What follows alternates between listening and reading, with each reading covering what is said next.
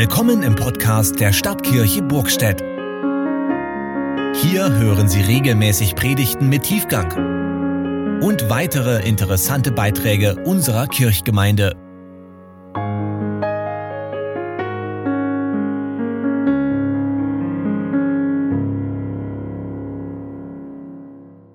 Ich lese das Evangelium zum heutigen Predigttext aus Matthäus 8, Verse 5 bis 13.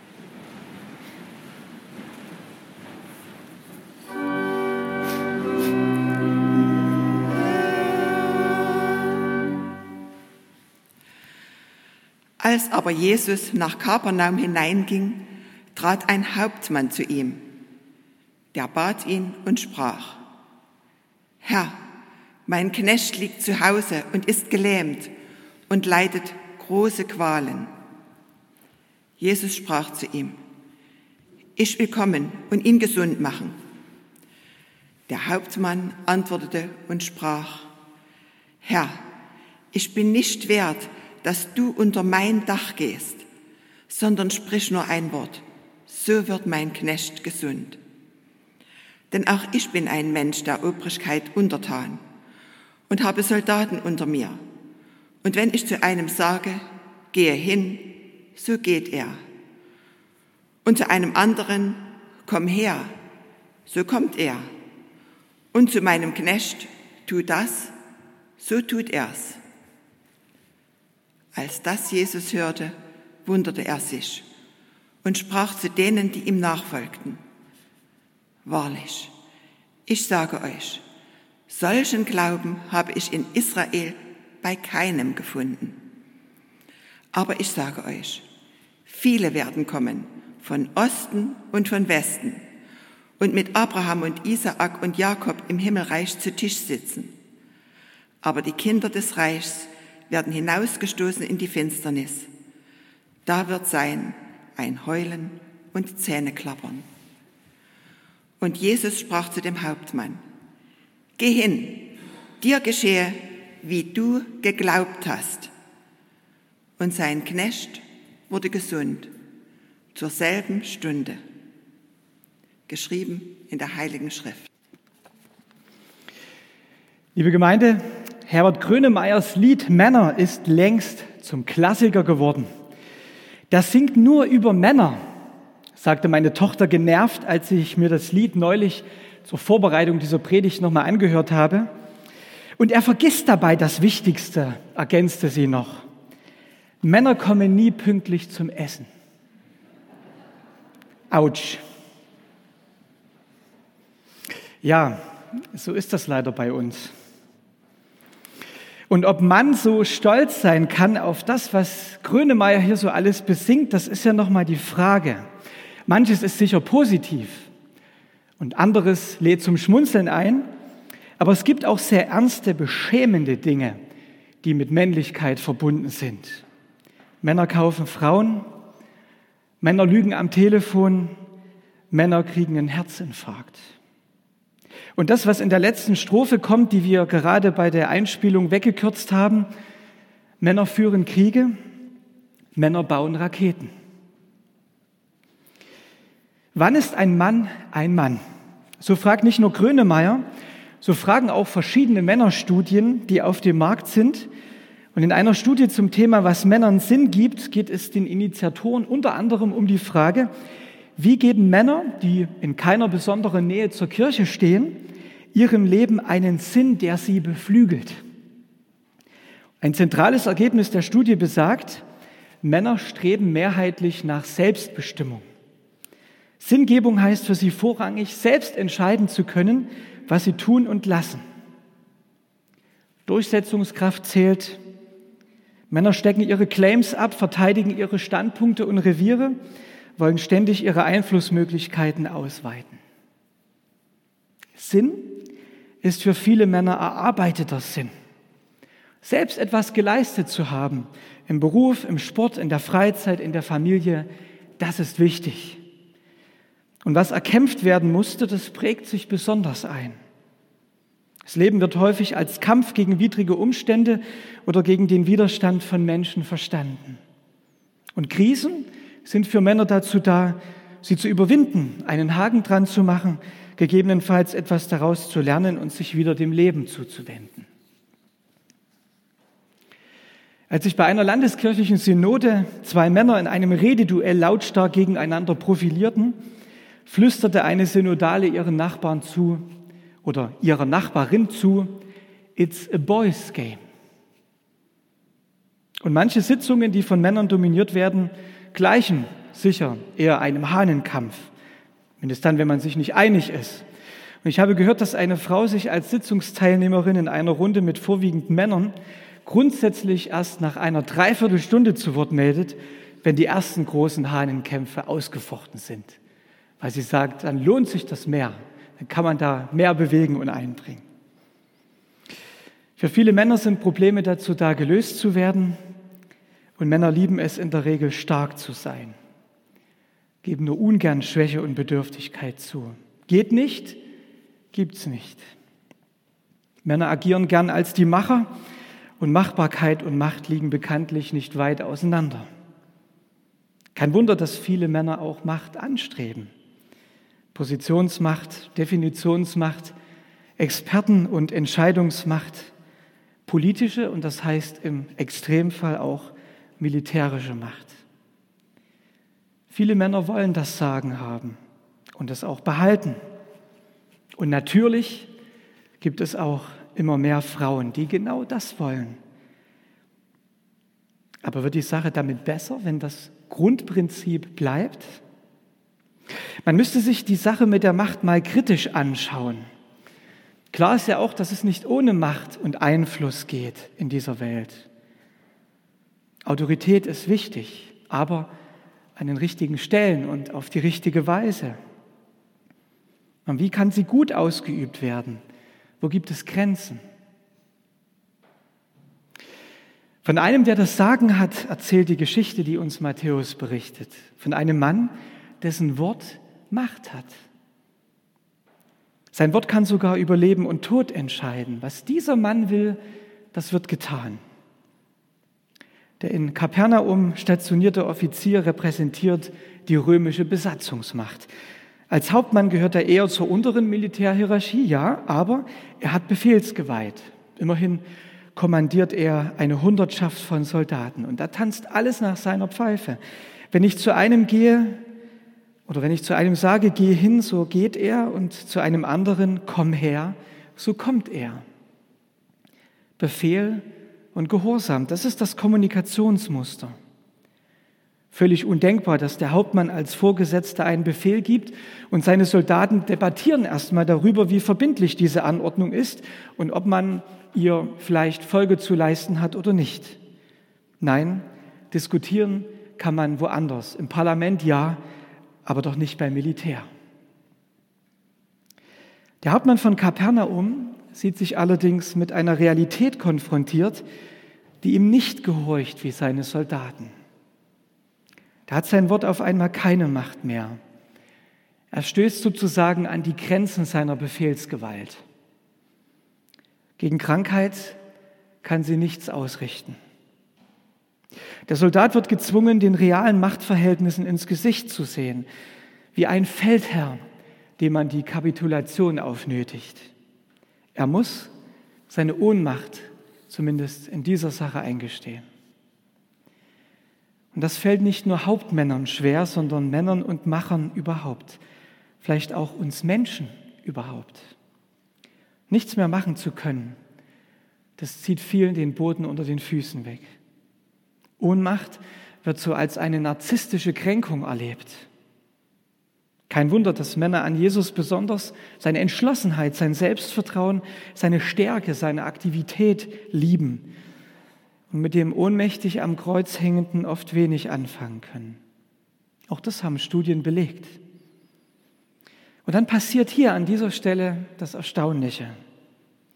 Der römische Hauptmann wendet sich an Jesus, an einen Juden, an den Angehörigen eines Volkes, das er mit Unterdrücken hilft und für das man in römischen Militärkreisen nur Verachtung übrig hat. Ja, mehr noch, er wendet sich an einen vagabundierenden Prediger, von dem das Gerücht die Runde macht, er könne Kranke heilen. Er überwindet seinen Stolz und er spricht Jesus sogar mit Herr an.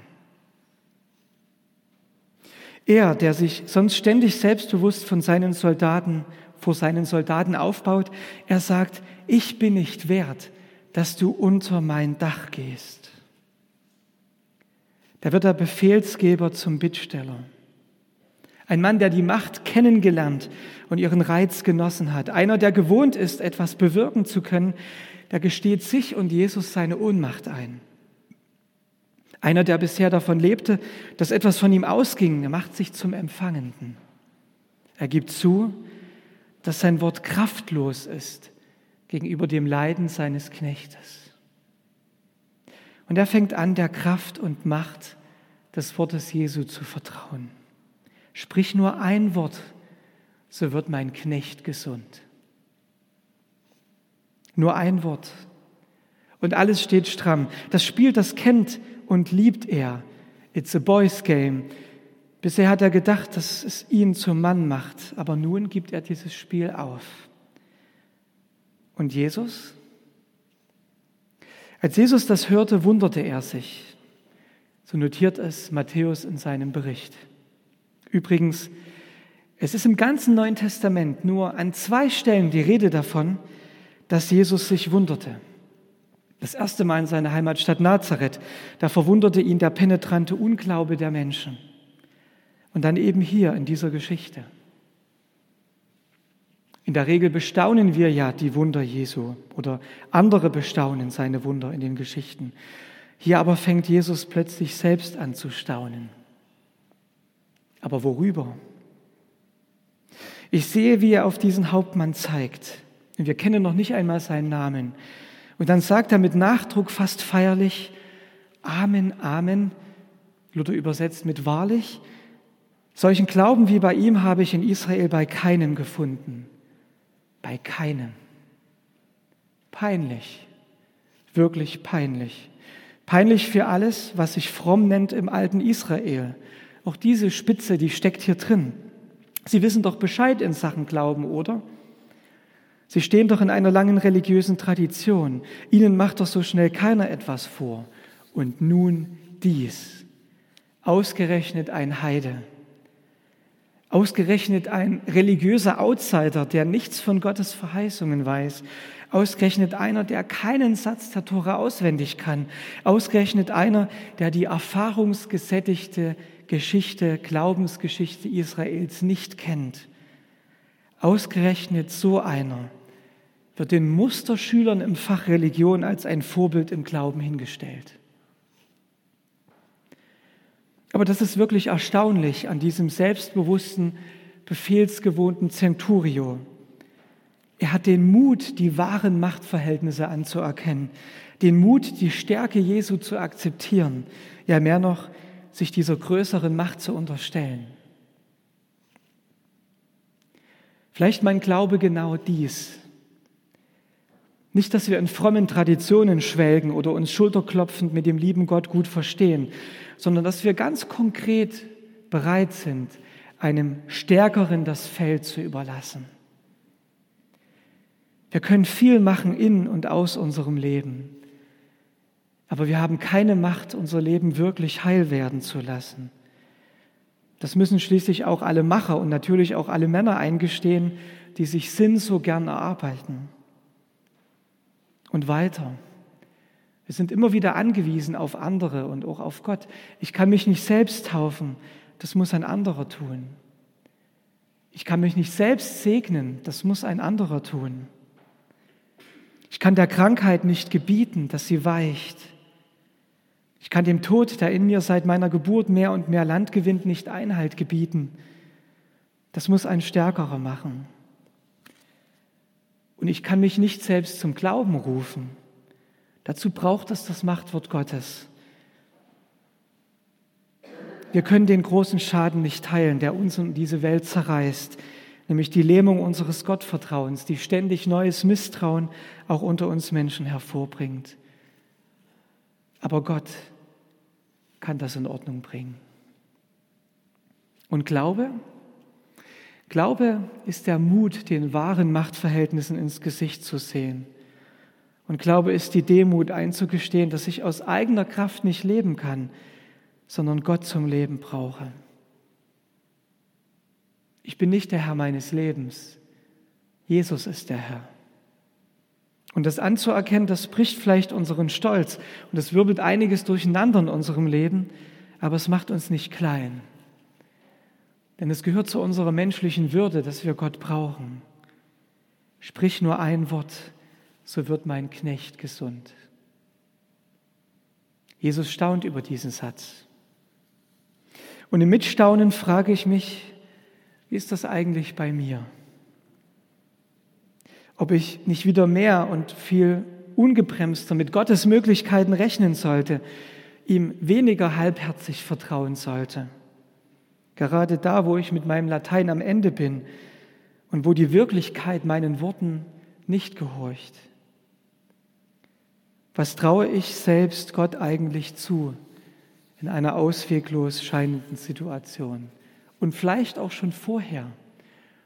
Es ist ja ein gutes Übungsfeld, Gott nicht nur so als Feuerwehr hinzuzuziehen, wenn es schon lichterloh brennt, sondern das auch schon vorher einzuüben. Zu einer guten Gewohnheit sagen zu lassen, sein zu lassen. Als ein Pfarrer vor einigen Jahren eine junge Kirche in Indien besuchte, da erlebte er dort Heilungen durch Gebet. Und auf seine Frage, warum wir Europäer solche Erfahrungen des Glaubens kaum machen, das sagte ihm ein indischer Christ. Ihr habt Krankenhäuser und Rettungshubschrauber, Operationssäle und Medizin. Wir haben nur Jesus. Ja, das stimmt, hat sich der Pfarrer gedacht. Und genau damit hat vielleicht auch unsere ganze abendländische Glaubensarmut zu tun. Wir setzen eher auf die Macht des Uns Möglichen. Und natürlich möchte ich auch diese Macht nicht missen.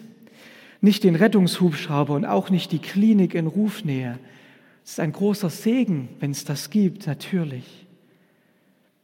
Aber ich möchte zugleich, wie der Hauptmann in unserer Geschichte, auch das Zutrauen zur Macht Gottes nicht verlieren das bloße Zutrauen zu seiner Macht und zu seinen Möglichkeiten. Gott etwas zuzutrauen, das mein Glaube. Und vielleicht, vielleicht reicht das für den Anfang schon, wenn wir wie der Hauptmann die Grenzen unserer Macht erkennen und uns der Kraft des heilenden Wortes Gottes aussetzen. Wenn wir uns auf den Weg machen, auch wenn wir selbst die Dinge nicht in der Hand haben und wissen, wohin uns dieser Weg führen wird, Geh hin, dir geschehe, wie du geglaubt hast. So schickt ihn Jesus auf den Weg. Und weiter heißt es dann, und sein Knecht wurde gesund zu derselben Stunde. Das weiß der Hauptmann aber natürlich noch nicht, als er sich auf den Weg macht. Er geht einfach los auf das Vertrauen hin, dass Jesus recht hat. Dir geschehe, wie du geglaubt hast. Und der Knecht wurde gesund. So heißen die letzten Sätze, die uns von dieser Begebenheit überliefert sind. Und es ist die Stunde, in der Jesus sein Machtwort spricht. Und ich stelle mir vor, wie der Hauptmann nach seiner Begegnung mit Jesus zu seinen Männern zurückkehrt, wie ihm Soldaten entgegenlaufen mit der Nachricht, dass es seinem Knecht erheblich besser geht. Der vorher noch von Todesangst und Schmerz trübe Blick sei wieder klar. Und ich ahne, wie der Hauptmann in dieser Nacht wach liegt wie ihm die Bilder dieses Tages durch den Kopf gehen. Und ich höre ihn im stillen fragen, werde ich ihn wohl noch einmal wiedersehen, diesen Jesus? Wann ist ein Mann ein Mann? Es waren nur scheinbar starke Männer, die Jesus ans Kreuz genagelt haben, nur scheinbare Machthaber, die sich anmaßten, seinen Tod zu beschließen. Wirklich starke Männer, sehen anders aus. Von einem erzählt uns Matthäus am Ende seines Evangeliums. Da hängt Jesus am Kreuz. Um das Kreuz herum römische Wachen, Soldaten, die ihren Dienst tun, so wie sie ihn immer tun. Unter ihnen befindet sich ein Hauptmann. Und als der Jesus sterben sieht, sagt er, wahrlich, dieser ist Gottes Sohn gewesen. Und wir können fragen, ob das der Hauptmann von Kapernaum war. Vielleicht war er es, wir wissen es nicht. Vielleicht hat ihn die Begegnung mit Jesus nicht losgelassen. Und so finden wir ihn wieder unter dem Kreuz. Vielleicht musste, wollte er es sehen, es verarbeiten für sein eigenes Selbstbild, wie Macht und Ohnmacht zusammengehören. Wann ist ein Mann ein Mann? Wenn er seine Stärken kennt, aber auch deren Grenzen. Wenn er die Welt verändern hilft, aber auch offen dafür ist, sich selbst helfen zu lassen. Wenn er seine Macht nutzt, aber auch den Mut hat, seine Ohnmacht einzugestehen. Wenn er seinen eigenen Möglichkeiten vertraut, aber zugleich mit Gottes Möglichkeiten rechnet. Wenn er nicht nur das Befehlen lernt, sondern auch das Bitten. Wenn er im Leben und im Sterben manns genug ist, Jesus seinen Herrn sein zu lassen. Der Hauptmann von Kapernaum ist so ein Mann. Und vielleicht verlockt es auch andere, solche Männer zu sein oder zu werden. Mich jedenfalls bewegt das sehr und deshalb wollte ich euch das heute gern weitergeben. Und was als Anregung sogar für Männer gut und hilfreich ist, das kann doch auch für Frauen als das wirklich starke Geschlecht nicht schlecht sein, oder? Amen. Und der Friede Gottes, welcher höher ist als all unsere Vernunft, Bewahre eure Herzen und Sinne in Christus Jesus, unserem Herrn. Amen.